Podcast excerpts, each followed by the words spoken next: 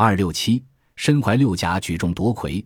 美国少妇苏珊娜·宝克在怀孕九个月、胎儿将要咕咕落的之时，还去参加举重比赛。她不但夺得了女子举重冠军，而且腹中的胎儿也未在最不适当的时候出世。女大力士苏珊娜·宝克二十三岁，身高只有一百五十二米，体重还不到五十公斤，但她在当天的比赛中却举起了六十八公斤。他的儿子在赛后第九天顺利出生。且健康正常。